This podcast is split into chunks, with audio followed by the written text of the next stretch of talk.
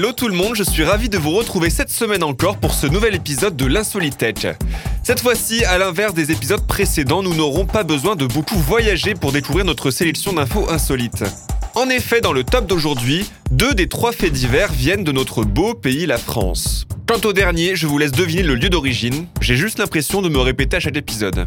Cette semaine, je vous propose donc de remettre le prix du tweet le plus cher du moment, le prix du cambrioleur le moins futé de la semaine, mais également le prix de l'événement le plus improbable de la semaine.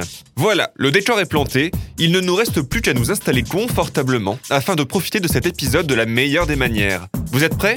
Alors c'est parti Débutons notre épisode aux États-Unis. Enfin non, allons plutôt faire un tour sur Twitter. Pourquoi? Tout simplement car un tweet est sur le point d'être vendu près de 2 millions de dollars. Oui, vous avez bien entendu. Bon après, ce n'est pas n'importe quel tweet. Il s'agit en effet du tout premier tweet de l'un des fondateurs de Twitter, Jack Dorsey. Si le contenu de la publication composé uniquement de la phrase Je crée mon compte Twitter est loin d'être original, il faut reconnaître qu'être propriétaire du tout premier tweet du fondateur de ce même réseau social, c'est quand même la classe. Après, de là y mettre une telle somme, pas sûr. Et pourtant, il faut croire que certaines personnes sont prêtes à y mettre le prix malgré tout. Ce tweet datant de 2006 a donc été proposé à la vente par Jack Dorsey sur le site Valuables, site de vente en ligne sur lequel les amateurs de pièces de collection virtuelles peuvent donc faire des offres. Mais en réalité, comment peut-on acheter un tweet? Eh bien, cela permet en fait à l'acheteur d'acquérir un certificat numérique du tweet, unique parce qu'il a été signé et vérifié par le créateur lui-même. On pourrait finalement comparer ça à un autographe. Le tweet lui-même restera cependant visible de tous, tant que Jack Dorsey ou Twitter le laissent en ligne, bien évidemment. Il faut savoir que les objets virtuels sont très prisés des collectionneurs. En effet, en février dernier, un clip de 10 secondes montrant une action spectaculaire du joueur de basket NBA LeBron James avait par exemple été vendu pour 208 000 dollars. Direction le nord de la France maintenant pour décerner le prix du cambrioleur le moins futé de la semaine. En effet, si beaucoup de cambrioleurs peuvent se montrer malins, intelligents et prennent en général le temps pour préparer des plans bien ficelés pour leur braquage, ici, on en est loin. Je vous situe un peu la scène. Nous sommes lundi dernier, vers 22h50, à Vieux-Condé, près de Valenciennes. Un habitant a donc contacté les services de police pour signaler qu'un ou plusieurs individus se sont introduits par effraction dans son domicile. L'homme de 46 ans s'est ensuite réfugié dans son jardin en attendant l'arrivée des policiers.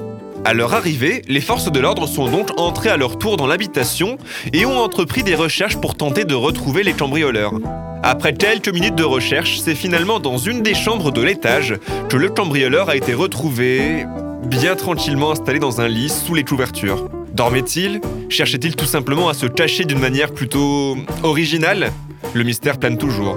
Toujours est-il que sa nuit s'est terminée en garde à vue. Terminons enfin cet épisode dans Lyon pour parler d'un événement que l'on pourrait qualifier d'improbable. Dans le genre super-héros au pouvoir pourri, connaissez-vous le contrôleur de train qui provoque la perte des os lorsqu'une femme est enceinte? J'imagine que non. Et pourtant, je vous propose de faire sa connaissance. Je vous explique la scène. Mardi dernier, une femme âgée de 27 ans a perdu les os dans un train entre les stations de Pont-sur-Yonne et de Sens dans Lyon. Premier fait insolite, deux ans plus tôt, cette mère de famille avait également perdu les os sur cette même ligne de TER. Deuxième fait insolite, le même contrôleur de train a été témoin des deux événements. La femme se rendait à l'hôpital de Sens pour réaliser ses examens de grossesse lorsque celle-ci a commencé le travail. Le contrôleur, qui est également pompier volontaire, a immédiatement contacté les services de secours. L'homme a ensuite passé une annonce pour demander à tout médecin présent à bord de venir en aide à cette femme. Ce n'est que quelques instants plus tard qu'il a compris qu'il s'agissait en fait de cette même passagère qui avait déjà perdu les os deux ans auparavant. La jeune femme, en reconnaissant l'homme, n'a pas tardé à lui dire qu'elle se sentait rassurée tant cela s'était bien passé la première fois. Pour cette première fois d'ailleurs, la mère de famille avait donné naissance à une petite fille. Cette année, il s'agit d'un petit garçon. Voilà, l'insolitette c'est fini pour aujourd'hui. Je vous donne rendez-vous la semaine prochaine, même endroit, même heure, pour de nouvelles histoires tirées du monde entier.